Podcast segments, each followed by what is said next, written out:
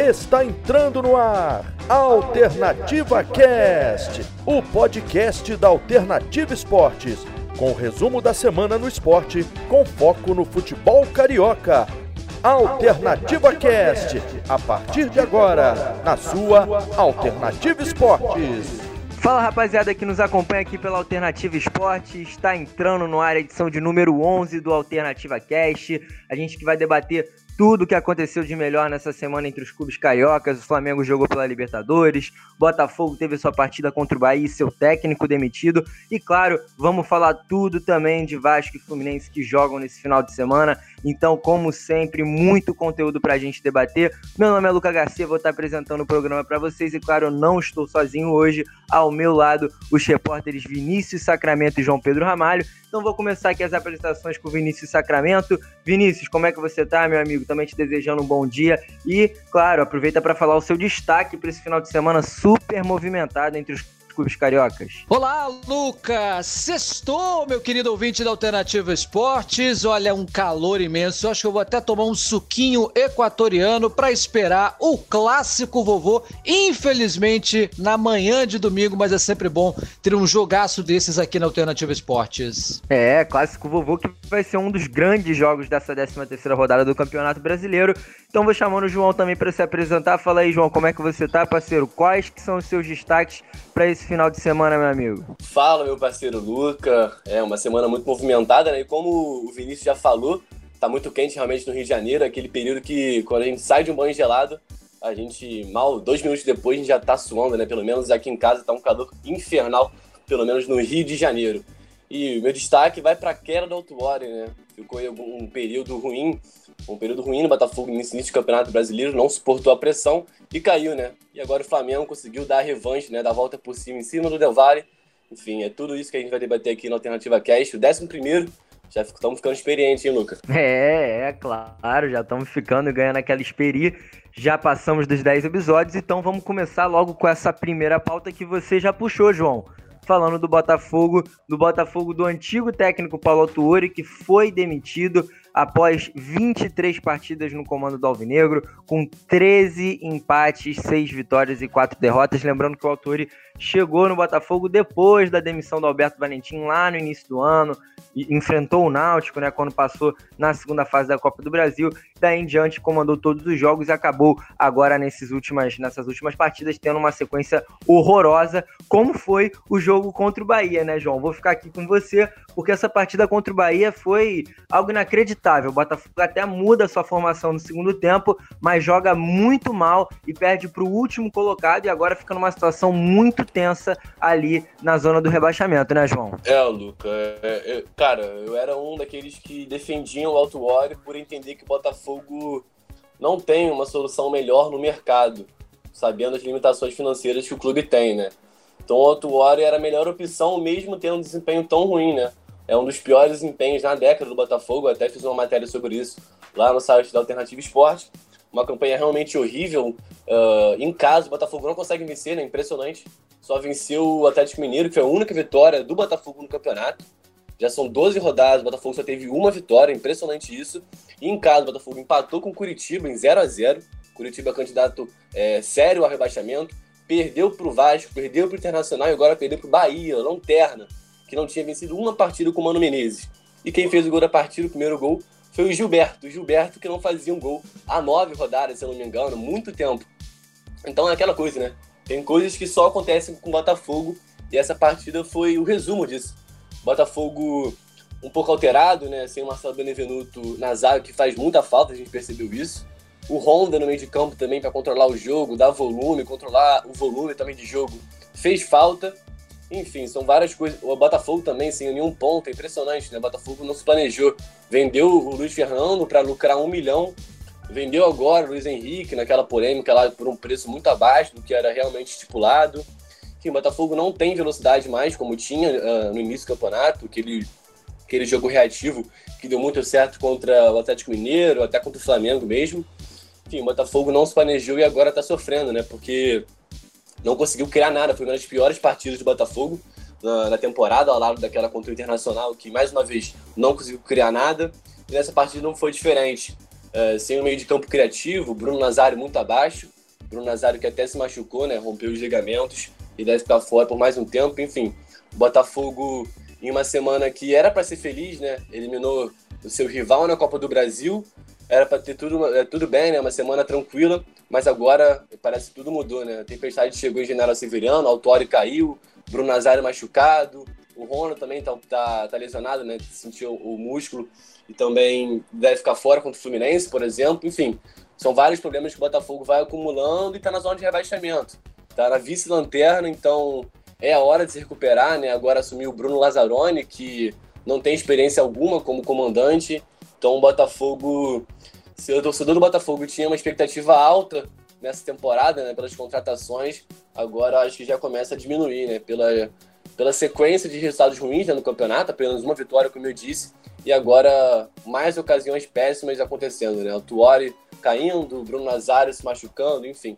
São vários problemas em General Severiano, Luca. É, e além de todos esses problemas, aproveitar o que você está falando, João, já para passar para o Vinícius, claro, a gente ainda vai debater mais um pouquinho dessa partida, mas vale ressaltar esse problema que o Botafogo está tendo no mercado, né, João? Porque o Botafogo, como você disse, liberou o Luiz Fernando, liberou o Luiz Henrique, fica sem jogadores de velocidade, agora se machuca. O Bruno Nazário, que, claro, não é nenhum extremo, né, como a gente costuma chamar no jargão do futebol, mas é um jogador que tem mais dinâmica, se machuca, vai ficar muito tempo fora. E Vinícius, eu gosto de falar com você nos âmbitos das contratações, porque eu gosto das suas opiniões. E o Botafogo vai contratar o Kelvin, cara. Kelvin, ex-Vasco, ex-Porto. Qual que é a sua opinião sobre o Kelvin? Lembrando que o Kelvin foi dispensado pelo Havaí da segunda divisão. E aí, Vinícius? É eu gosto do, do, do, Kelvin, porque é um jogador que a gente pode fazer trocadilho com a escala Kelvin de temperatura, né? Ainda mais nesse Rio de Janeiro, Botafogo, já dá para fazer um belo trocadilho. Mas é só por isso mesmo que eu acho que ele veio contratado. Porque eu tava lendo alguns tweets é, mais cedo e o pessoal falando que, olha, ele fez poucos jogos em 2019, poucos jogos em 2020, não sei nem qual é o salário que ele está vindo. Ô, Vinícius. Como... Diga é, uma torcida do Botafogo organizada já postou no Instagram que é contra a chegada do Kelvin. Então, um garoto que nem foi contratado ainda já tem campanha para não contratá-lo.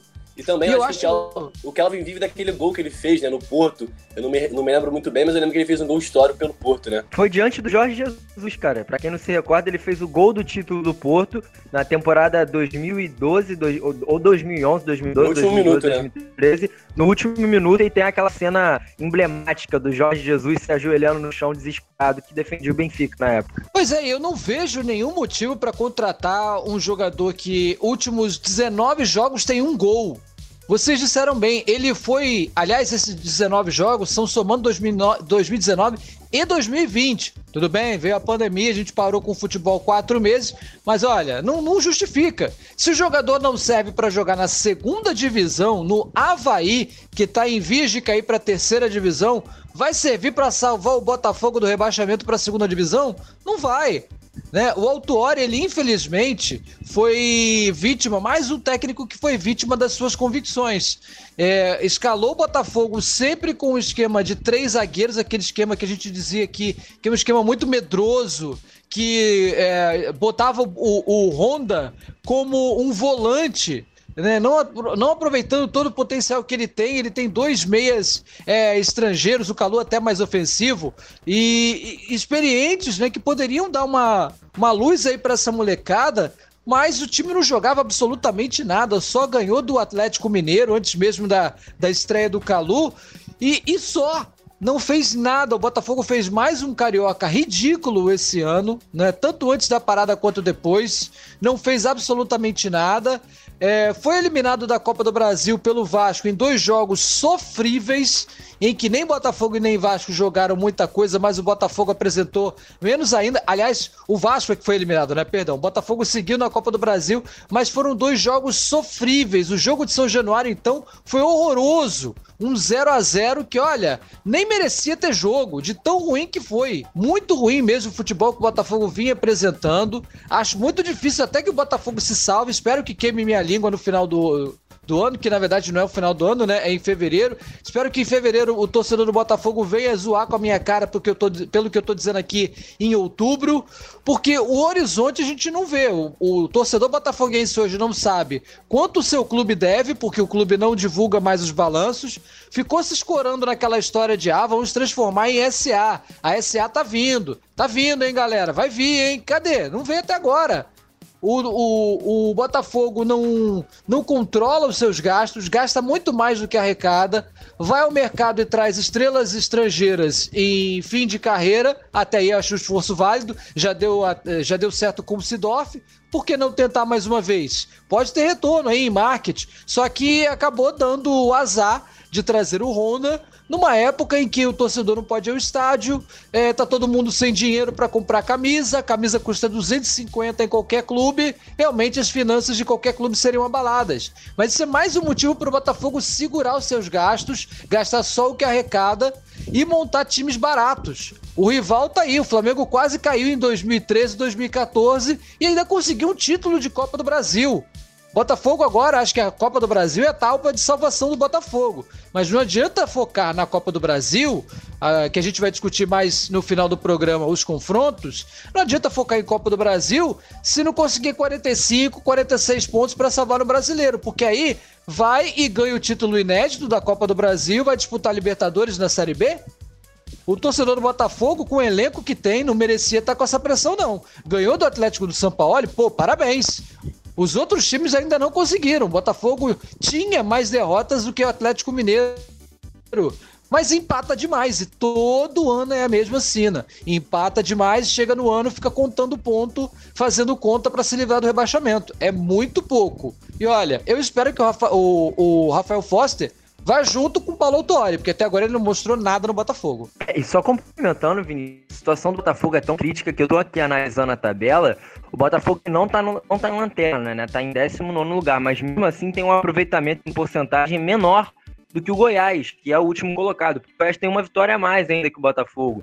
Seja, o Botafogo é o time que menos ganhou no campeonato, que mais empatou, e agora entrou numa cena de derrotas também, perde contra o Bahia, né, o João, o último colocado, e eu sigo batendo na tecla, cara, uma parada que eu, eu observo todo o jogo do Botafogo e chega até a dar agonia, porque é muito disso que o Vinícius falou, o Botafogo tem um time bom, não tem um time ruim.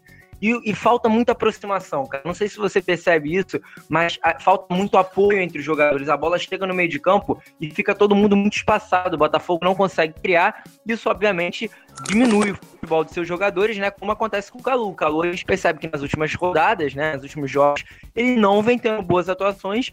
Muito também porque é pouco acionado. E quando é acionado, não tem muito o que fazer, né, João? É, cara. Voltando rapidinho na partida contra o Bahia, o Botafogo era o pior mandante e o Bahia o pior visitante. E o pior visitante venceu o Botafogo, né? Impressionante. E falando sobre, primeiramente, essa questão do espaçamento no meio de campo do Botafogo, realmente existe. A gente analisou na, nessa partida contra o Bahia que o Botafogo não criou nada assim, de troca de passes, através de criações de jogada mesmo, porque justamente isso, o meio de campo é muito espaçado. E até porque nessa partida não tem até não tem como falar muito, porque o Honda, que é um cara que ajuda muito nesse setor de criação, não, joga, não jogou. Então jogou o Renteria, que é um, um, jogador mais de morder, né, de marcação. O Carlos Alexandre, que é mais um circulador de bola, né, um cara muito criativo para achar passes assim. E o Bruno Nazário acabou se machucando também, mas o Bruno Nazário também não vem fazendo boas atuações. E falando agora do Calu, cara, é, é difícil né, falar, mas realmente ele não vem atuando bem. Talvez até seja a hora de repensar a titularidade dele.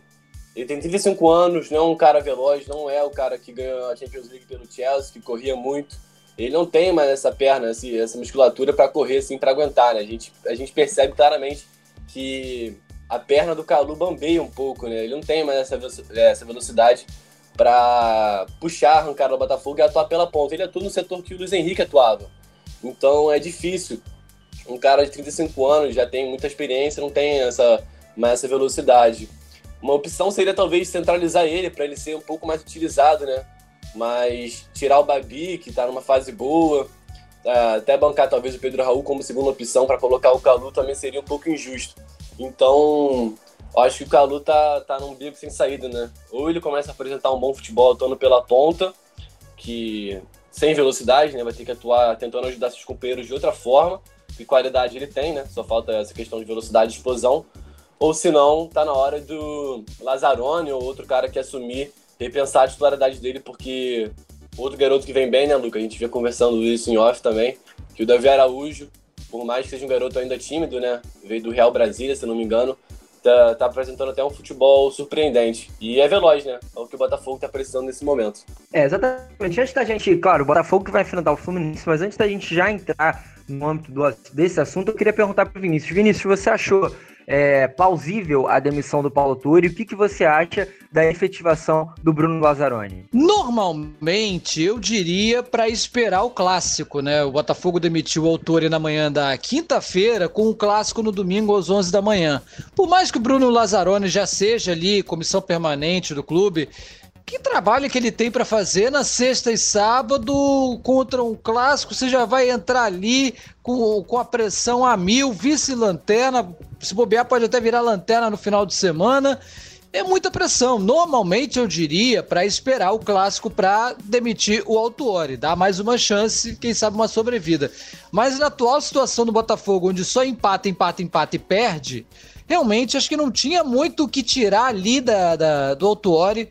É, o torcedor do Botafogo pode até ficar injuriado comigo, mas eu não, nunca vi tanto talento assim no Autuori, desde o título que ele conseguiu em 95 para o Botafogo. As outras passagens dele também não foram nada assim que enchesse os olhos. Então, realmente, acho que é hora de outros ares. E o problema é justamente o que vocês disseram: é buscar outro nome no mercado que não esteja empregado que aguente a asfixia financeira que o Botafogo vive, todo o caldeirão político que vive, né, o, o, a pressão por tirar o time da vice-lanterna para pelo menos a 16 posição, pensar em reconstruir esse time com aí quatro meses para trabalhar até fevereiro, então realmente não é nada fácil em, em quatro, cinco meses um outro técnico. Acho que a decisão de colocar o Lazzaroni foi acertada mas é, o torcedor vai ter que ter muita paciência e se apegar aí na sua religião. É, e aqui, só complementando o que você falou, Vinícius, se a gente for pegar os últimos técnicos que o Botafogo contratou, o Paulo Atuória tem mais, mais nome, né? Porque, vamos lá, o Barroca subiu das divisões de base do Botafogo, né? Até fez um trabalho razoável. Uh, Paquetá não apresentou nada, né? Foi demitido em cinco jogos. Alberto Valentim também não apresentou nada. É, o Felipe Conceição também, que treinou o Bragantino, acabou sendo demitido aí, né? Perdeu o elenco. Enfim, o Botafogo tem um histórico ruim em contratações. Vamos ver se eles conseguem acertar agora, porque não adianta pegar um técnico que tá surgindo agora ou querer efetivar o Lazzaroni para sempre, né? Não vai ter como. Ter que procurar um cara que já tem um nome. E talvez tem Roger Machado no mercado, né? Mas é caro, o Botafogo não tem condição. Enfim, o Botafogo tá tá num momento bem difícil agora, Luca. É, e o Botafogo que vai enfrentar justamente o Fluminense, né? Como a gente já bem disse, a partir dessa aqui, claro, vai ter transmissão da Alternativa Esportes a partir das 10h30 da manhã, junto com a rádio Eu Rio, narração do Thiago Giulianelli, reportagem do Almeno Campos e comentários do Pedro Lima. E o Fluminense que teve uma semana para descansar, né, o João? O Fluminense que não jogou durante essa semana, pôde descansar, acertou a contratação do Luca, né, atacante que chegou a ser campeão brasileiro com o Corinthians em 2015, teve boas temporadas na Ponte Preta, Criciúma, estava lá no futebol do Catar, vem para o Tricolor de Laranjeiras, mas só pode estrear a partir do dia 3 de outubro, que é quando a janela de transferências internacionais se abre, né, já que ele veio de fora. Então o Fluminense que está menos pressionado que o Botafogo, Claro, tem o Odair Helman em uma situação crítica, mas vem de uma vitória de 4 a 0 em cima do Curitiba. Então, João, você acha que no atual momento o Fluminense é mais favorito? Pô, que pergunta, cara. Não tem como saber. Porque não tem nem como afirmar que o Fluminense está numa melhor fase. Acabou de ser eliminado pelo Atlético Goianiense na Copa do Brasil no último minuto. O mês de setembro do Fluminense foi horroroso, né? Foi muito difícil mas terminou agora com uma vitória convincente sobre o Curitiba, que o Botafogo não conseguiu vencer em casa. Então, eu acho que sim, o Fluminense, na verdade, é favorito pelo até pelo futebol que vem apresentando, que o Botafogo não tem, né? O Botafogo não consegue apresentar esse futebol que o Fluminense apresenta em algumas partidas, é muito irregular, né? Acabou, como eu disse, sendo eliminado, apresentando um futebol ruim. Mas, enfim, eu acho que em relação a favoritismo, o Fluminense está um dedinho a mais, né? Pelo futebol que apresentou. Mas mesmo assim, vai ter um plantel aí, vai ter um cartel de jogadores que também não voltam lá. Então é complicado assumir esse, esse favoritismo do Fluminense, né? O Calegari não vai jogar, o Ganso também não, Miguel, Marcos Paulo, é, Luiz Henrique, Lucas Claro, enfim. É, são várias. São vários desfalques do Fluminense para esse clássico. Então vai ser um jogo bem, bem truncado, né? De dizer quem, quem vai vencer. Talvez até um jogo ruim, né? O Fluminense vai, ter, vai perder suas principais peças. O Botafogo apresentando futebol muito abaixo, também sem o Honda, provavelmente não vai jogar. O Nazário também. Então vai ser um jogo bem difícil, né? Pelo lado do Botafogo, eu acho que não vai conseguir criar nada pelo meio de campo que o Botafogo tem, né? Vai ser provavelmente o Caio Alexandre e o que não são esses caras criativos. E sem o Nazário machucado também vai perder totalmente a criação. E o Fluminense também, né? Agora sem suas peças, Calegari, o Ganso, enfim. Vai ser um jogo bem difícil de ver às 11 da manhã. Um calor infernal aqui no Rio de Janeiro. Horário maldito. Vinícius, eu tô, eu tô com a tabela aberta, eu tô vendo que a, a rodada tá muito propícia para os dois clubes, né? Porque o Fluminense, que tá ali em sétimo lugar com 17 pontos, está atrás do Flamengo e do Vasco. O Flamengo enfrenta o Atlético Paranaense, um confronto que não vai ser muito fácil. O Vasco pega o líder Atlético Mineiro. Já o Botafogo, que tá em 19, tem como seus concorrentes acima o Bragantino e o Curitiba. Por exemplo, o Curitiba tem uma partida dificílima contra o São Paulo. O Bragantino tá bom, vai jogar contra o Corinthians, que não vive uma boa fase. Mas o Goiás, que tá atrás do Botafogo, joga contra o Santos. Então, realmente, Vinícius, é um confronto que tem tudo para as duas equipes entrarem querendo muito essa vitória para conseguir melhorar sua situação na tabela, né? Pois é, eu vejo aí um leve, leve, leve, leve favoritismo para o Fluminense. As más línguas diriam que o Ganso com Covid-19 seria um reforço. Como eu sou um anjo, eu não vou falar isso, jamais passaria pela minha mente falar isso. Mas eu vejo um leve favoritismo para o Fluminense, só que 11 da manhã, no calor senegalês que está no Rio de Janeiro, quase verão, é, duas equipes bastante mordidas, que precisam do resultado. Esse jogo, para mim, tá fedendo o empate se bobear um 0 a 0 Espero que seja um empate com muitos gols aí, para deixar o Thiago Giulianelli bastante rouco é, e os nossos repórteres e comentaristas aí é, participando bastante do jogo. Espero que seja uma excelente jornada, mas como vocês disseram, realmente o, o Coritiba aí tem um, um, duelo duríssimo. Se vencer, o Coritiba pode até acabar derrubando o Eduardo Diniz, porque eu, não sei como é que o Diniz não caiu depois da eliminação vexatória do São Paulo na Libertadores na primeira fase, com o elenco caro que tem. Então o Botafogo com certeza vai ficar nessa, nessa rodada aí de olho nos resultados para ver se consegue sair dessa draga, porque o jogo atrasado já perdeu para o Bahia, perdeu uma excelente chance aí de uh, melhorar, né, de dar uma sobrevida no campeonato. E o Fluminense, que teve um setembro horrível, agora sofre com surto de Covid-19 no elenco, mas no último jogo, pelo menos, atuou dignamente é, goleou o Coritiba, não fez mais do que a sua obrigação, como o time que está lutando lá na parte de cima da tabela. Agora, o Fluminense reserva, é clássico, 11 da manhã, realmente não vejo assim como é, dar um, um, uma grande chance de alguém vencer, de alguém ser muito favorito, não. Fluminense pelo histórico, né, pelo momento que está vivendo, mas é, para mim esse jogo vai ser um a um bem modorrento. É, lembrando que além do surto de Covid, o Fluminense também não vai contar com o Edson Silva, que sofreu uma lesão. Eu também aposto no empate. Pra mim vai ser um a um também. João, você concorda comigo, Vinícius? Cara, não vou nem botar um a um. Tava na cabeça que ia ser 0 a 0 aquele 0 a 0 ruim, sabe? Com pouca criatividade. Porque, como eu disse, o Botafogo não vai ter ninguém para criar.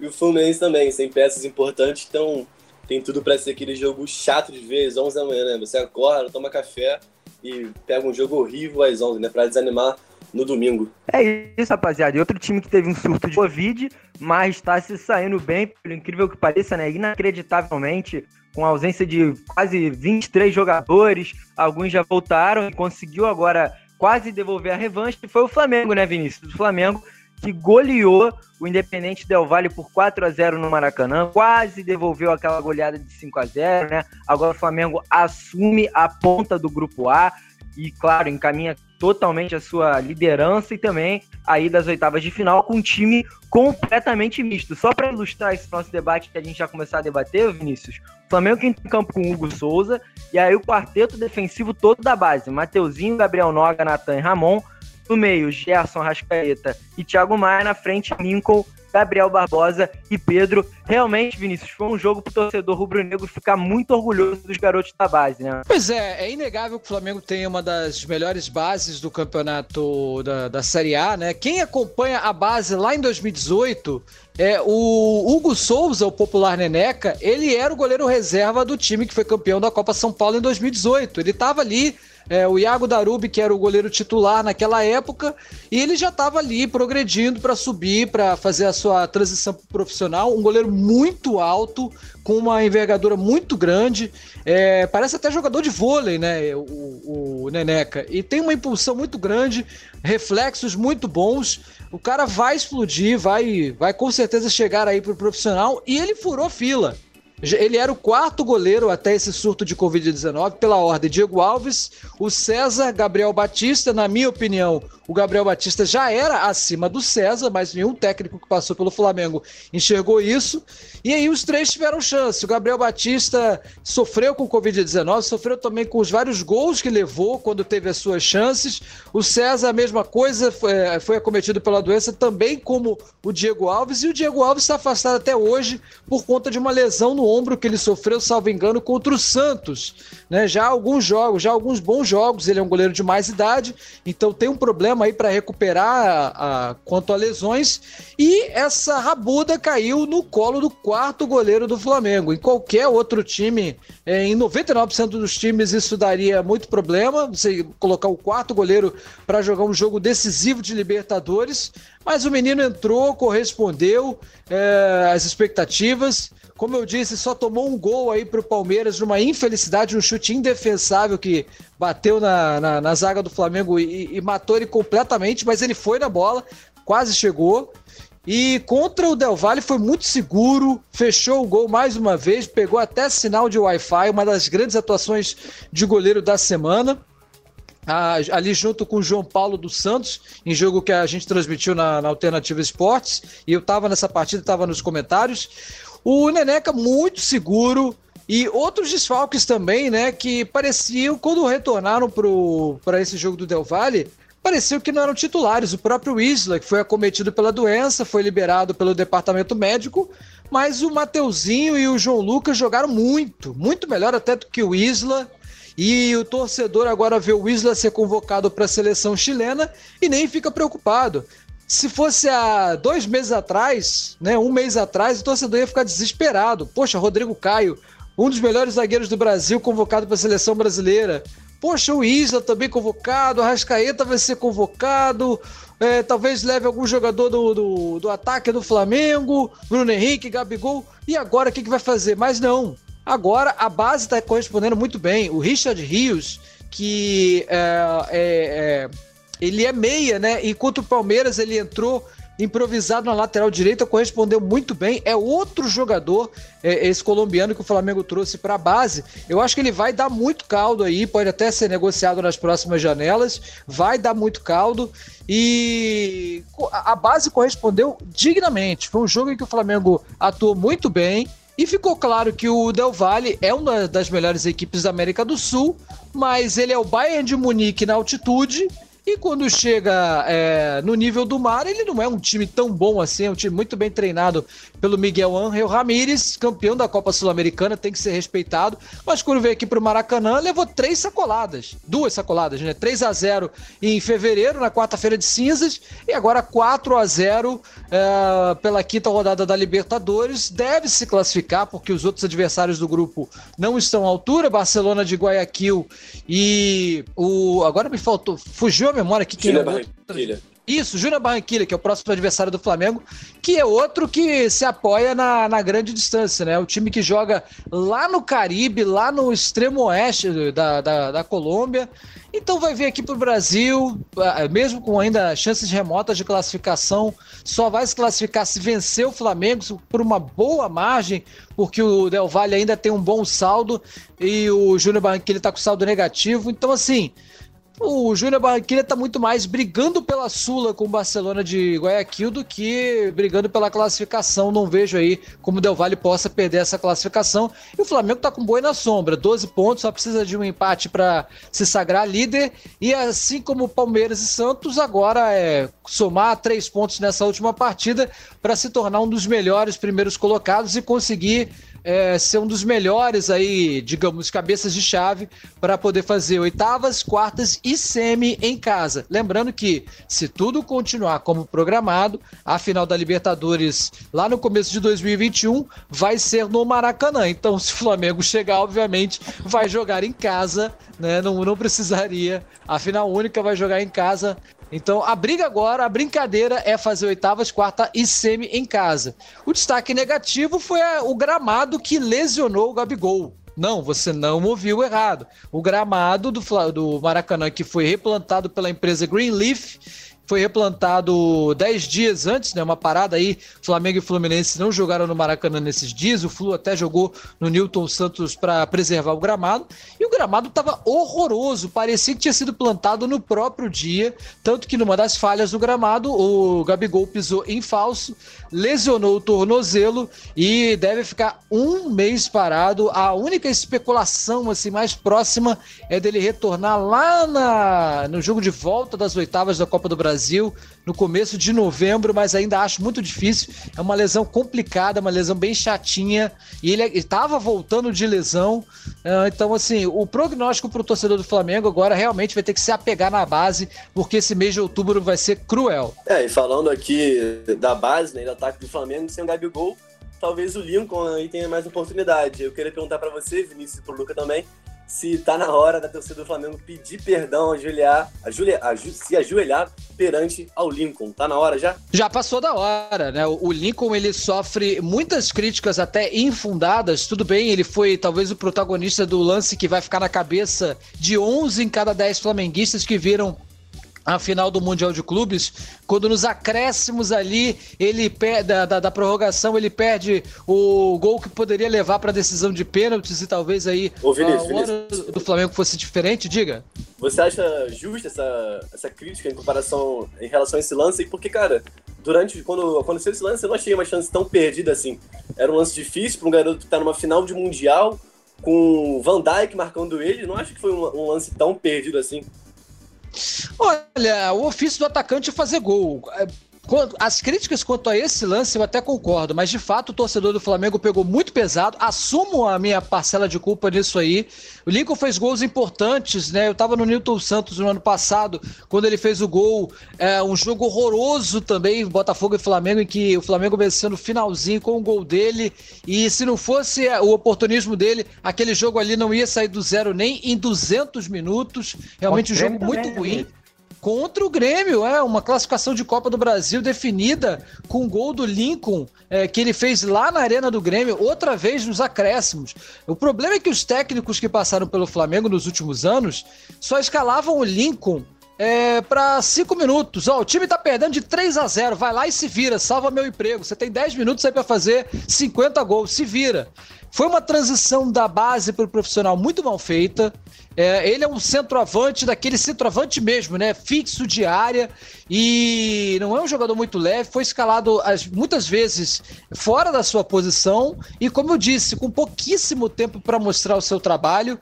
E agora, né, nessa última semana, as voltas que a vida dá, né? No, no final de semana, ele foi é, esculachado, acho que esse é o melhor termo para dizer, pelo vice-presidente de secretaria do clube. Mais um daqueles cargos políticos que só serve para é, virar uma verdadeira mamata, né? Que é, é apoio político para eleição, você tem que juntar é, gente de vários apoios para você conseguir voto na hora da eleição. E o vice-presidente de secretaria foi lá e, e esculachou o jogador publicamente numa rede social.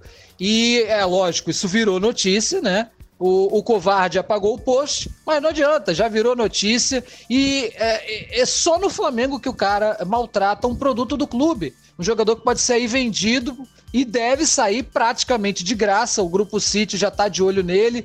Não se sabe ainda se vai por empréstimo, se vai comprar parte do passe.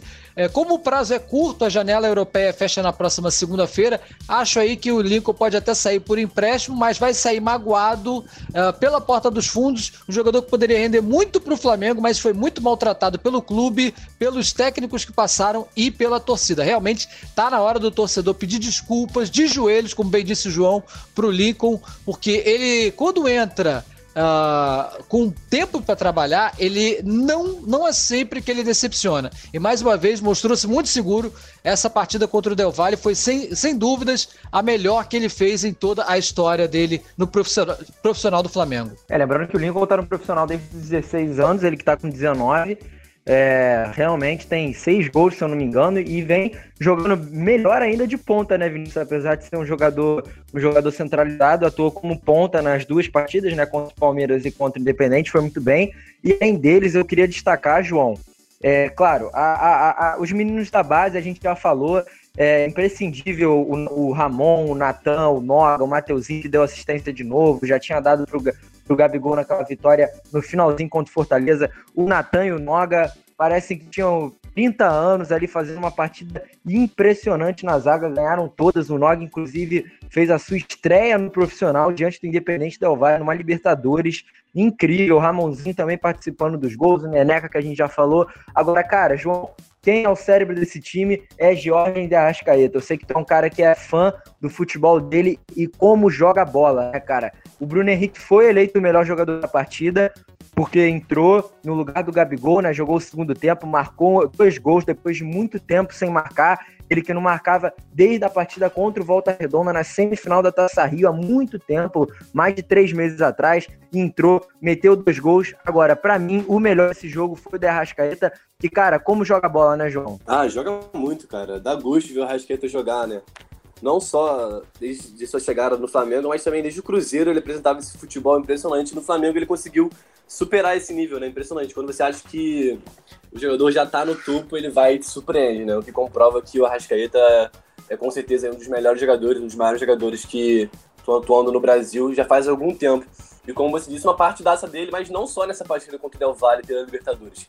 Contra o Palmeiras também, ele foi um dos melhores em campo, né? Ao meu ver, foi um dos melhores em campo contra o Palmeiras e mais uma vez conseguiu repetir a boa atuação contra o Del Valle. É, os números dele não foram tão bons, né? Ele errou alguns passes e deu, se não me engano, só assistência para o Bruno Henrique fazer o último gol dele. Mas no lance do gol, que o Gabigol tocou pro lado para o Pedro fazer, ele que clareou a jogada, né? Para deixar o Gabigol na cara do gol.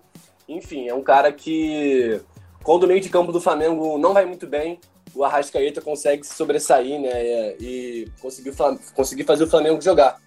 E contra o Del Valle não foi diferente, né? Como você disse, uma parte dessa dele. Mas não só dele, né? O time inteiro jogou bem. Como você disse, o Bruno Henrique ganhou o melhor em campo. Não fazia, não fazia um gol a nove rodadas, se eu não me engano. E entrou bem, né? Entrou no lugar do Gabigol, lesionado. E conseguiu corresponder. É, o segundo gol dele até me lembrou um pouco a da Libertadores, né? Do ano passado. A explosão dele. Conseguiu cortar o goleiro. E em pouco tempo já tá na bola e conseguir finalizar. Então, é legal ver o Bruno Henrique voltar voltar a apresentar também aquele futebol que ele apresentou na Libertadores. E não só ele, né? O time inteiro. Então, parece que o Flamengo está começando a se reencontrar. Conseguiu dar a volta por cima, né? Faltou só um golzinho, um golzinho para devolver o placar. Seria bem maneiro, né? A gente ver essa revanche, esse, essa devolução do placar. Mas não conseguiu. O 4x0 tá bom. E o Flamengo está apresentando realmente futebol, pelo menos nessa partida, né? Nas duas últimas, com a base a base desse esse gostinho a mais pra torcida, né? Pro time. Parecia que tava faltando esse gás, essa confiança e a base colocou, né? E é interessante a gente pensar nisso, os garotos com aí 18, 19, 20 anos entrarem em um jogo tão decisivo contra, como Libertadores e contra um jogo polêmico contra o Palmeiras e conseguirem corresponder. Então, como o Vinícius disse, o Flamengo tem a melhor base aí do país, uma das melhores.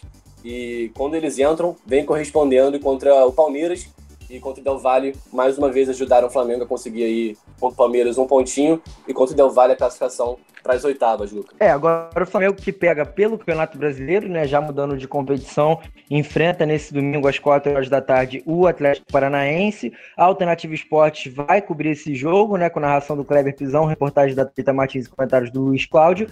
E é um jogo, Vinícius, só para a gente já encerrando esse bate-papo do Flamengo, um jogo que pega um Atlético de Paranaense um pouco diferente, né, cara? Cara, o Atlético Paranaense, que, claro, não é o favorito para esse jogo, acredito que o Flamengo, mesmo com desfalques, consiga a vitória, até porque Provavelmente o Henrique deve voltar para o time titular, Felipe Luiz deve voltar para o time titular, e se não voltar, a base corresponde, já percebemos.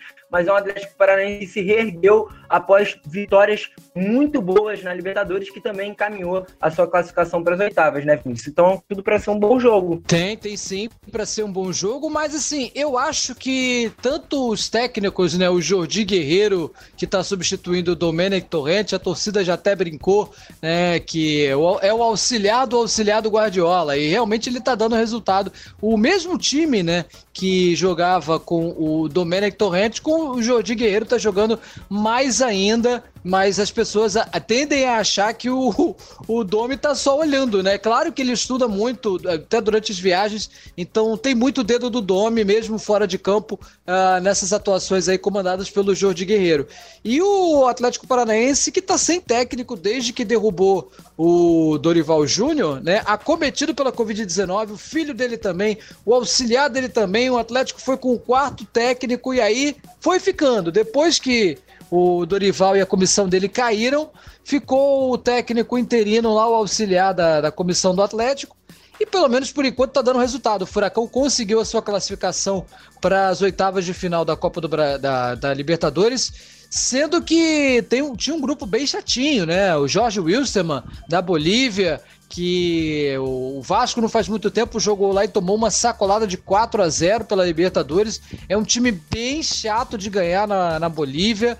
Uh, e, e, um grupo bem enjoadinho. O Atlético Paranaense conseguiu já garantir a sua classificação com uma rodada de antecedência. É, assim como o Flamengo vai ter o mês de outubro aí para focar no Campeonato Brasileiro. E só lá no final os dois, inclusive, vão se enfrentar pela Copa do Brasil. E acho que por isso esse jogo, a, os dois técnicos vão esconder um pouquinho do jogo para não entregar munição para o adversário para os duelos lá de daqui a três semanas pela Copa do Brasil. Vai ser um jogo um pouquinho amarrado, vejo um leve favoritismo para o Flamengo, mas o Furacão adora surpreender. É, ano passado mesmo arrancou o um empate e a classificação na mesma Copa do Brasil aqui no Maracanã. Então é isso, rapaziada. Para a gente encerrando esse bate-papo do Flamengo, claro, vamos escutar então as narrações né, dos quatro gols do Flamengo na vitória em cima do Independente Del Vale na voz do nosso querido do Roberto Gianelli. É, e a bola chegou no Pedro, entregou pro Gabigol, não conseguiu dominar, deu certo, sobrou pro Mateuzinho na entrada da área, é pro Lincoln, bateu pro gol! É gol do Mengão,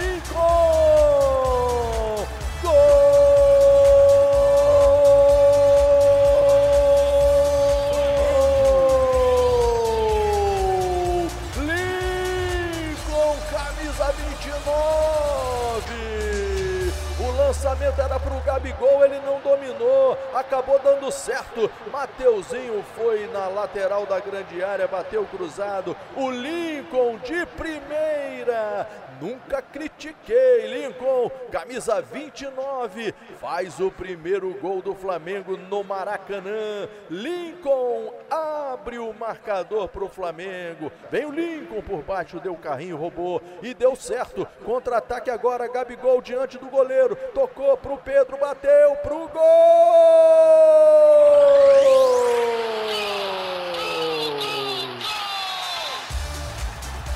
Flamengo! Gol!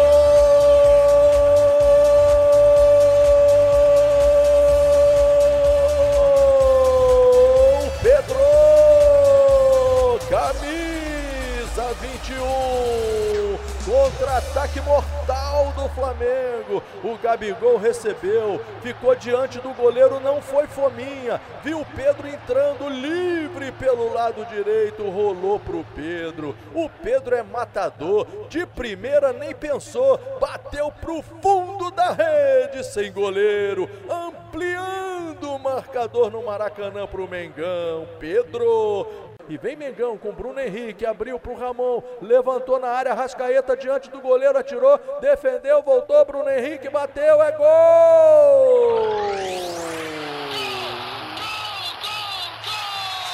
Gol!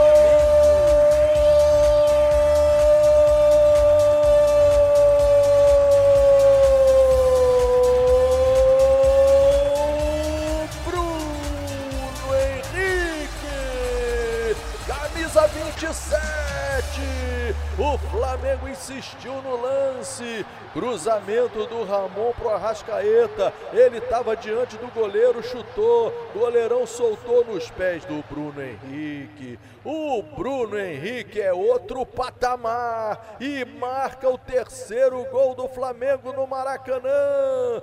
Bruno Henrique, lançamento na ponta esquerda, recebeu Bruno Henrique, o goleiro saiu, ele bateu sem goleiro, a bola vai entrando, é gol!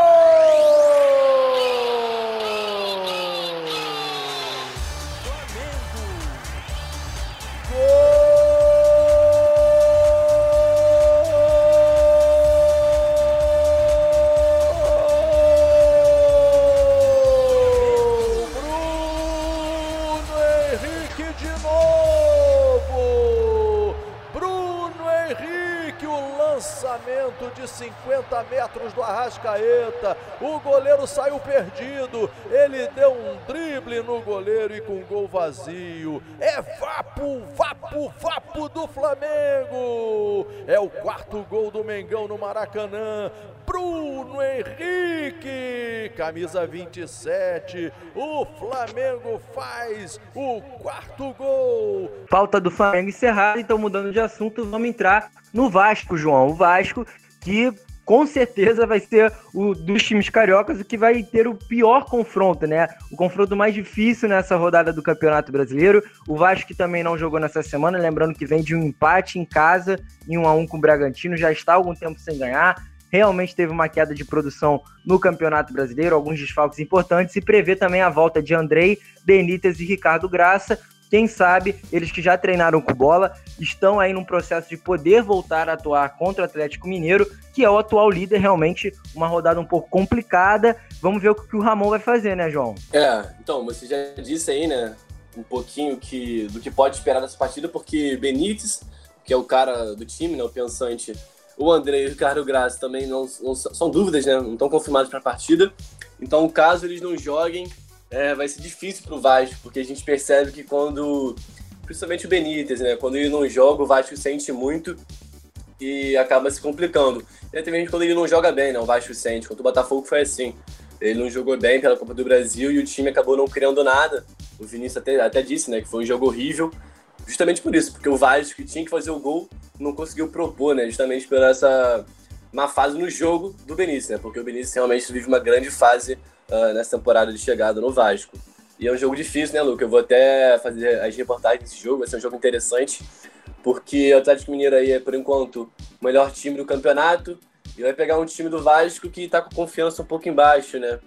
Empatou contra o Bragantino em casa, no São Januário, foi eliminado na semana também anterior pelo Botafogo, pela Copa do Brasil, então entra um pouco, entra um pouco pressionado, o Ramon entra um pouco pressionado também, pelas atuações que o time vem fazendo, né? Muitos jogadores também caíram de produção.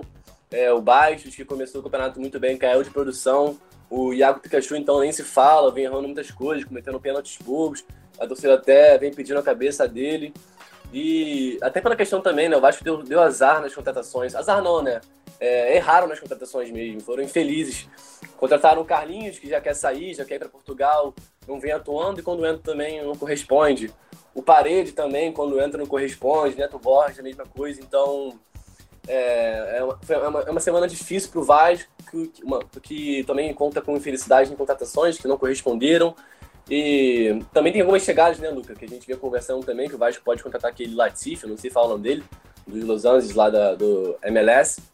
Enfim, tem o Valência também, ex-Manchester United, que, que, o Vasco, perdão, pode contratar justamente pelo setor direito, que a Pikachu vem sendo muito criticado, então o Valência seria um grande nome, mas acho muito improvável pela questão do salário, ele que vinha atuando pelo LDU, então não sei se pode ser uma oportunidade para ele querer vir jogar no Brasil, já está em fim de carreira, mas enfim, o Vasco tem muitos problemas para essa partida, vai pegar o melhor time do campeonato, e caso os três aí, Ricardo Graça, Andrei e o Benício não joguem, acho que pode complicar um pouco aí, o Vasco pode confirmar né, essa, essa sequência ruim, essa má fase no Campeonato Brasileiro. Um time que começou o campeonato lá em cima, almejando coisas boas, mas agora vem caindo, vem decaindo de produtividade e tem que se segurar, né, para pelo menos a, a, almejar ficar entre os seis primeiros. É, só lembrando para os nossos web ouvintes, João, é que é, essa partida vai ter um horário um pouquinho diferente do habitual, né?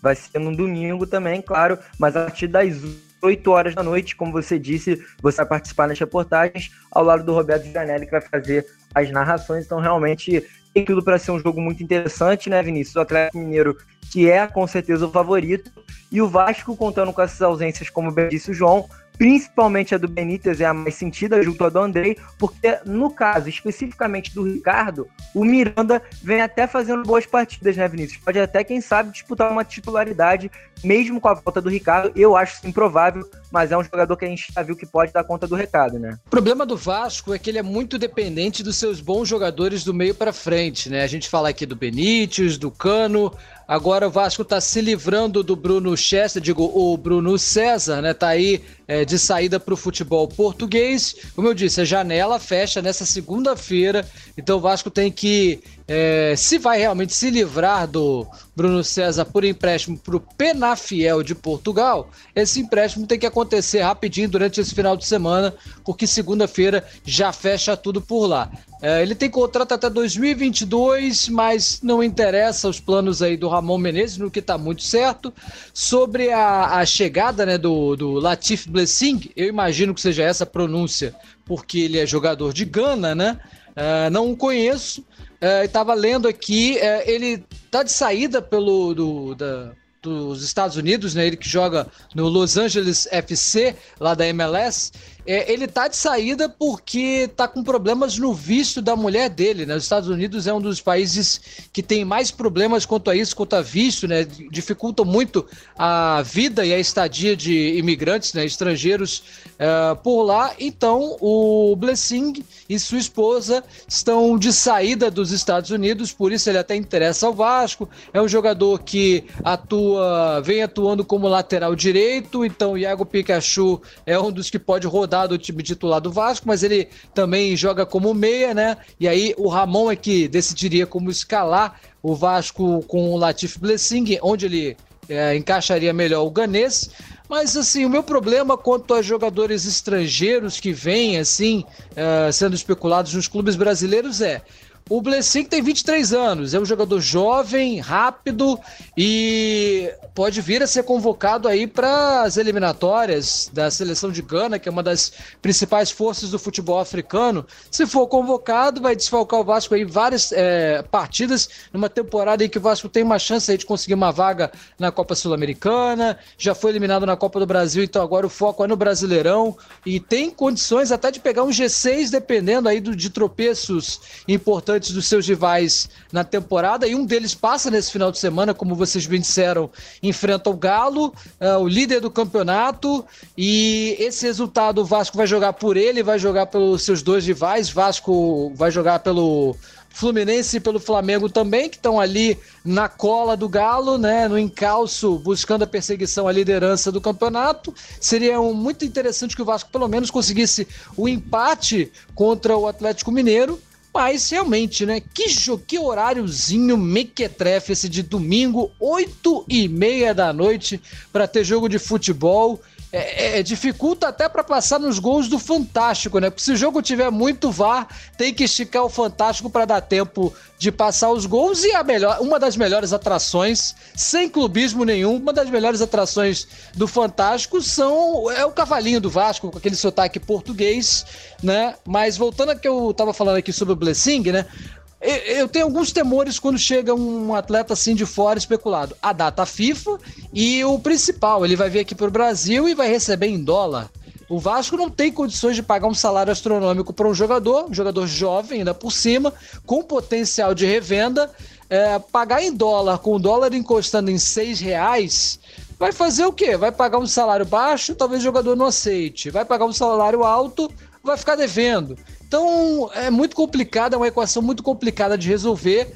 E eu não sei se você vai falar de política, ô Luca, mas o Vasco agora vive um caldeirão político, tem eleição no final do ano. A gente não sabe nem quem é que vai concorrer pela presidência do Vasco. É, é guerra de liminares para lá.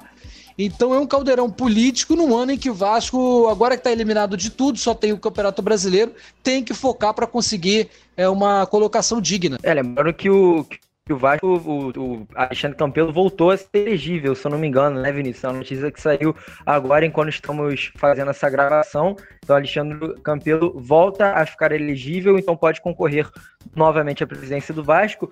Continuando nesse âmbito das contratações, João, o Vinícius falou muito do Blessing e eu queria que você falasse um pouquinho do Valência. O Valência que é um jogador já mais conhecido, atuou 10 anos no Manchester United, já jogou duas Copas do Mundo pela Colômbia. É aquele Valência mesmo, rapaziada, aquele lateral direito que jogava no United, jogou Copa do Mundo, estava na LDU, chegou a enfrentar o Flamengo ano passado na fase de grupos, né? Acabou rescindindo seu contrato com a LDU nesse ano, vem fazendo reforços físicos em casa e o que a gente percebe, João, independente de quem chegue, Blessing ou o Valência, é que a vaga do Pikachu no time titular tá bem visada, né? Porque são ambos jogadores que jogam nessa função. Com certeza, né? O Iago Pikachu tem a cabeça aí a procura há um tempinho já, né? Torcedor do Vasco não gosta mais dele. Até pediu um Tenório para entrar, o Tenório da base, para ocupar o lugar do Iago Pikachu. Mas enfim, falando do Valência, cara, pô, joguei muito com ele no Bomba Pet, cara, no PlayStation 2. Joguei muito com ele. Seria legal ver ele aqui jogando no Brasil, né? Relembrar os tempos de criança. Mas, cara, eu acho que sim uma boa, uma boa contratação, cara. Porque o Iago Pikachu não vem atuando e botar um Valência, que é um jogador de Copa do Mundo, é jogador de Premier League. É um cara que a gente sabe da qualidade dele, por mais que não tenha dado certo né, no, na LDU. É um cara que pode acrescentar, né? O elenco do Vasco que é jovem, é, tem um cara experiente como o Valência, e da qualidade dele também, né? A gente não, não consegue afirmar que ele é o mesmo Valência, que jogou duas Copas do Mundo, que jogou 10 anos no Manchester United, porque a gente não vinha é, assistindo os jogos dele, né? No Equador, eu também não sei por onde ele passou antes dele chegar na LDU, então a gente não sabe, é, a gente sabe por alto, né, da qualidade dele, mas eu acho que, pelo menos em relação ao Iago Pikachu, é uma melhor opção, porque não dá mais, né? O seu do Vasco não aguenta mais o Iago Pikachu, tem uma grande história no Vasco, é um lateral artilheiro, né? lateral barra atacante artilheiro. Tem uma história bonita no Vasco até, mas que agora vem se manchando e vem até prejudicando o Vasco em algumas partidas. É isso, rapaziada. Estão encerrando esse bate-papo sobre os clubes cariocas, sobre o Vasco, o Flamengo, Fluminense Botafogo. Vamos entrar, como combinado no início do programa, agora no sorteio da Copa do Brasil, né? O sorteio da Copa do Brasil que saiu ontem, dia 1 de outubro, e a Alternativa Esportes, obviamente, cobriu uma live sensacional no YouTube.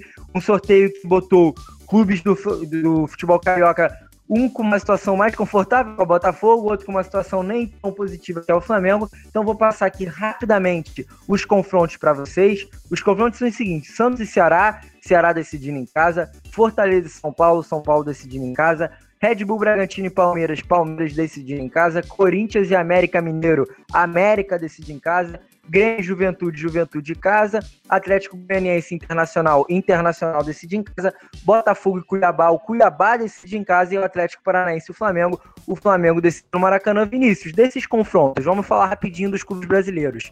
Realmente é isso que eu falei, né? O Flamengo numa situação um pouquinho mais complicada, até porque foi eliminado pelo Atlético Paranaense ano passado na mesma Copa do Brasil, só que nas quartas de final, em pleno Maracanã. Lembrando que o Flamengo também decidiu em casa. E o Botafogo que pega o Cuiabá, clube da segunda divisão, com menos expressão, mas vive todo esse momento conturbado. Você acha que os clubes cariocas conseguem avançar para as quartas de final? São confrontos bem chatinhos, né? É, daí eu destaco o Fortaleza e o São Paulo, porque são duas equipes, que, assim como Botafogo e Cuiabá, aqueles que ainda não conquistaram a Copa do Brasil, e Fortaleza e São Paulo tem um confronto do Rogério Ceni contra o clube onde ele é um dos maiores ídolos da história, pode eliminar o São Paulo no Morumbi. E Botafogo e Cuiabá, o torcedor pode falar: ah, mas o clube da segunda divisão. O Cuiabá tá destruindo todo mundo lá na segunda divisão e o Botafogo vem numa situação periclitante na Série A. O Cuiabá Fora... é líder da Série A, né, Vinícius?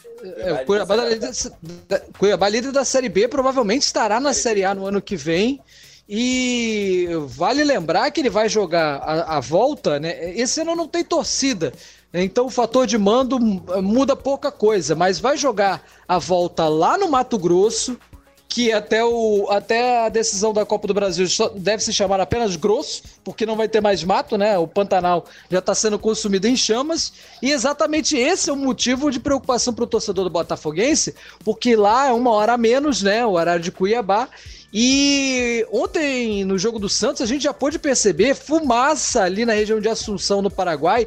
Toda aquela região ali do meio da América do Sul sendo muito acometida por incêndios. E se esse panorama persistir por mais um mês, pode atrapalhar a preparação do Botafogo para chegar lá e jogar contra o Cuiabá, com um fuso horário de uma hora a menos e pegar uma equipe que está numa fase melhor. É um confronto muito chato para o Botafogo uh, lidar com essa pressão, com todo esse caldeirão aí, se desdobrar em duas competições. E o lado do Flamengo também. O Atlético é uma equipe que está sendo bem difícil de ser derrotada. É, eliminou o próprio Flamengo no ano passado. Eu estava lá no Maracanã naquele jogo, um frio para cada um no final de julho. E o, o, Atlético Paranaense fez um jogo duríssimo, conseguiu a vaga com méritos próprios, foi campeão da Copa do Brasil e depois o Flamengo acabou é, vencendo a Supercopa do Brasil em cima do mesmo Atlético. Então são duas equipes que estão monopolizando a, o futebol brasileiro. Vai ser um, um, talvez o confronto mais equilibrado dessas oitavas de final. Ansioso aí para ver esses dois jogos. João, outro confronto vai ser muito equilibrado, claro, saindo do eixo do Rio. É, pelo menos ao meu ver, vai ser Santos e Ceará, cara, porque o Ceará é um clube vendo uma crescente, o Santos também. Inclusive, ontem eu e o Vinícius participamos da transmissão entre Santos e Olímpia, né? O Santos conseguiu sua classificação, ganhou de 3 a 2 uma partida monumental do goleiro João Paulo, pegando tudo, pegando até pensamento.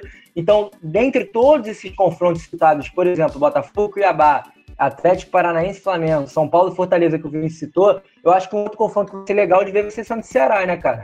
É, então, só passando rapidinho do Botafogo e Cuiabá, eu acho que vai ser até bem mais nivelado que Ceará e, Santos, mas vai ser nivelado por baixo, porque o Botafogo tá muito mal e o Cuiabá, que é líder da Série B, vem apresentando um futebol até muito melhor que o Botafogo, então acho que vai ser um nível mais nivelado por baixo. E Ceará e Santos também é um baita jogo, né? O Ceará vem crescendo na competição. No início do Campeonato Brasileiro até postulava o Ceará como um dos candidatos a rebaixamento, mas vem crescendo de produção. E o Santos, né? O Santos de Cuca vem também apresentando bom futebol. Jogou bem contra o Botafogo também no Engenhão, no Newton Santos. Então vai ser um jogo maneiro de a gente ver, né? Depois de Flamengo e Atlético Paranaense, acho que é o jogo mais parelho da Copa do Brasil por enquanto, Luca. É isso, rapaziada. Lembrando que esses confrontos vão ser realizados do dia 28 de outubro até o dia 4 de novembro. Ainda vai, vai ser mais detalhado, né? Certinho ao longo dos próximos dias como é que vai funcionar isso. E agora, saindo da América do Sul, vamos entrar no assunto que a gente quase nunca fala, que é sobre o futebol europeu, cara, porque foram sorteados os grupos da Champions League. Vinícius colocou aqui no nosso roteiro. Então vou passar aqui rapidamente o grupo para vocês. O grupo A tem Bayern de Munique, Atlético de Madrid, Red Bull Salzburg Lokomotiv Moscou. No grupo B, Real Madrid, Shakhtar Donetsk, Internacional e Borussia Mönchengladbach. Grupo C, Porto, Manchester City, Olympiacos do Rafinha e Olympique de Marseille do Luiz Henrique. No D, Liverpool, Ajax, Atalanta e Midland, realmente um grupo muito disputado. O E tem Sevilha, Chelsea, Krasnodar e Rennes. No F, Zenit, Borussia Dortmund, Lazio e Clube Brugge, que é um clube da Bélgica. No grupo G, Juventus e Barcelona. Temos então confronto de Messi com Cristiano Ronaldo, acompanhado de Dinamo de Kiev e Ferencváros. E no grupo H, Paris Saint-Germain, Manchester United, Red Bull Leipzig e Istambul. Vinícius, de todos esses grupos da Champions League, acho que o D, que tem Liverpool e Ajax e Atalanta, o G com Juventus e Barcelona e o H com Paris Saint-Germain, United e Leipzig, são realmente grupos da morte, né, cara? É, essa é uma Champions League que o sorteio reservou altas surpresas pra gente, né? Juventus e Barcelona é, se enfrentando já na, na, na fase de grupos, vai ser bastante interessante. É como você disse, o grupo D é um grupo ali dificílimo, coitado do Midland da Dinamarca, que é um time que eu só conhecia das apostas esportivas, mas é, até para brigar pela Liga Europa, o coitado vai ter uma tarefa duríssima. Assim como o meu Olympique de Marseille, que está no grupo C, um grupo chatinho. Tem o Olympiacos do Rafinha, tem o Porto aí, que tem um elenco muito bom, favoritíssimo a ganhar o Campeonato Português esse ano. E o Manchester City, que eu não preciso nem falar, né? Dinheiro não é problema para o Manchester City, está liberado para contratar nessa janela. Então, um, um, sorteio que me agradou bastante. O próprio grupo ali, H do Paris Saint-Germain, coitado do Istambul. Pega o Leipzig, um dos melhores clubes da Alemanha, o Manchester United, que não está numa fase tão boa assim, mas conseguiu se classificar para Champions, e o Paris Saint-Germain, né, vai pegar Neymar, de, é, de Maria, o, o Mbappé, então coitado do Istambul, um dos melhores times da Turquia, e vai enfrentar aí tarefas duríssimas. Realmente o sorteio foi muito generoso, poderia ter reservado aí um ou dois grupos da morte, mas ficou muito equilibrado. E a piada do dia acho que é o, o Sevilha, que com um grupo tão fácil não vai conseguir mais aquele esqueminha de ser eliminado para ir para a Liga Europa e ganhar a sua sétima Liga Europa, né? Todo ano, né? João, rapidinho para a gente já encerrando. Dentre esses times do grupo D, Liverpool, Ajax e Atalanta. Midland provavelmente vai ser eliminado. E do grupo H, Paris Saint-Germain, United e Red Bull Leipzig, finalistas da Champions League. Quais dos dois que você acha que passa de cada grupo? Ah, no grupo do Liverpool, obviamente o Liverpool vai conseguir passar, né? Um time muito mais reforçado do que o do ano passado, para chegar ao Thiago Alcântara aí para somar. E, cara, o Ajax não é aquele Ajax que a gente viu em 2019, né? Que foi semifinalista, perdeu muitos jogadores, então não é o mesmo Ajax, também foi eliminado na primeira fase da, da Champions League do ano passado, da última temporada. Então não é aquele Ajax tenebroso que conquistou aí a Europa, conseguiu pelo seu charme, né, do futebol bem apresentado. Então eu acho que o Liverpool e a Atalanta, que continuam com seu futebol ofensivo, é, são os favoritos a passarem. E no grupo do Manchester, PSG Leipzig é difícil, né? É bem difícil. Mas eu acho que o que tem mais chance, por enquanto, pelo time né, é o PSG. E o United, pela camisa que tem, pela história que tem, também é um dos favoritos. Mas não vem correspondendo nas últimas temporadas, né? Então o Leipzig que vem crescendo também é um postulante. E nesse grupo aí, cara, o Manchester eliminou o PSG na Champions League da temporada retrasada. Então não tem como confirmar nada nesse grupo. E só destacando um ponto que agora Cristiano Ronaldo e Messi, né, vão se enfrentar no grupo, né, Juventus e Barcelona.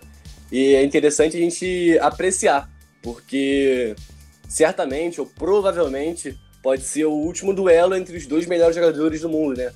Os dois, um dos maiores da história, Messi e Cristiano Ronaldo, então é hora de apreciar talvez o último duelo, o último embate entre Cristiano Ronaldo e Messi. É, lembrando que um time também a se destacar dessa Champions League é a Internacional de Milão, que está com um fortíssimo elenco, é, Arturo Vidal, Nainggolan, Lukaku, Lautaro Martinez, então realmente um elenco muito bom. Internacional que foi que perdeu, né, como Vinícius bem disse, a Liga Europa para o Sevilha, como de praxe, Sevilha ganhando praticamente todo ano, ficando aí na terceira colocação dos seus grupos na Champions indo lá arrasando na, na Liga Europa. Então também um grupo muito legal, esse grupo aí que tem Real Madrid Internacional e como o João bem disse, para a gente apreciar. Rapaziada, vamos chegando então ao fim dessa 11 edição do nosso Alternativa Cash. Assuntos variados hoje, falando de tudo: Libertadores, Brasileirão, Copa do Brasil, até Champions League a gente falou aqui.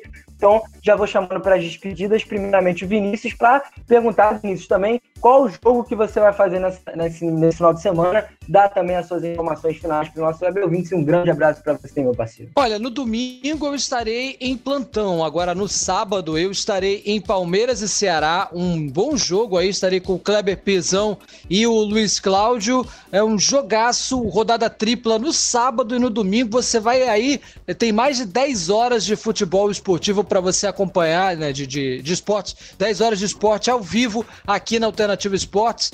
É, vamos cobrir Brasileirão, vamos cobrir a NBA. Você que não quiser acompanhar aí o jogo do Vasco no domingo, 8 e meia da noite, vai ter NBA também no nosso canal no YouTube, então vale a pena ficar ligado. O terceiro jogo da final entre Los Angeles Lakers e Miami Heat Vale muito a pena você acompanhar. Jonathan Machado, esse domingo ele não tem Fórmula 1, mas vai fazer NBA com Márcio Villanova, que entende demais do esporte, e o Igor Zanfolin também, que vão acompanhar com a gente. Meu destaque vai ser esse. Se o jogo do Vasco estiver meio ruim, eu vou boto lá na, na NBA para acompanhar os nossos amigos no canal da Alternativa. É, eu particularmente vou ver o jogo da NBA, né? Escutar pela rádio, claro, porque final de NBA, Lakers e Miami Heat, realmente um jogaço só lembrando para a rapaziada, o Vinícius falou do terceiro jogo. Para quem ainda não se adaptou, já tivemos o primeiro jogo, né? O Lakers que ganhou de 116 a 98. Um show de LeBron James e Anthony Davis, fazendo mais de 30 pontos.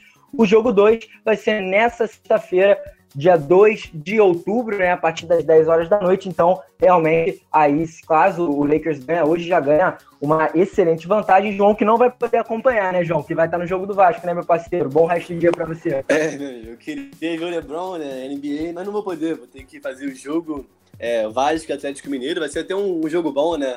Teoricamente, tem tudo para ser um jogo bom. Mas, enfim, brincadeiras à parte uma baita final de NBA, né? Queria estar acompanhando, mas vou pegar aí o terceiro jogo. Terceiro jogo não, né? Que eu vou fazer o terceiro jogo no domingo. Então vou pegar o quarto jogo, tomara. Mas enfim, obrigado. Mais um baita programa aqui. É, tomara que eu esteja no décimo segundo, eu vou estar no décimo segundo ou no décimo terceiro. Enfim, uma semana recheada, né? Com decepções para o torcedor do Botafogo, felicidades para o torcedor do Flamengo.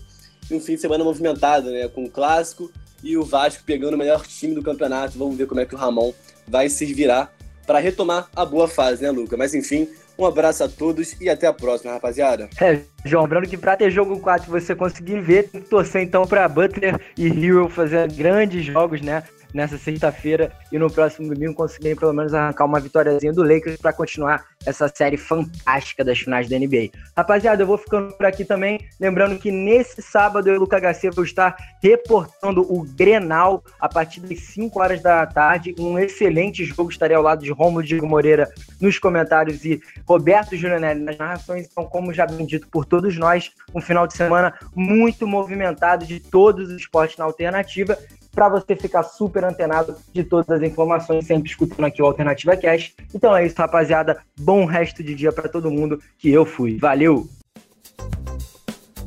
Você ouviu mais um episódio do Alternativa Cast. Apresentação de Luca Garcia, participação de João Pedro Ramalho, Renato Ximenes, Vinícius Sacramento e Daniel Henrique, que também faz a edição. Para ouvir todos os programas, busque Alternativa Cast no seu agregador de podcasts. Até a semana que vem!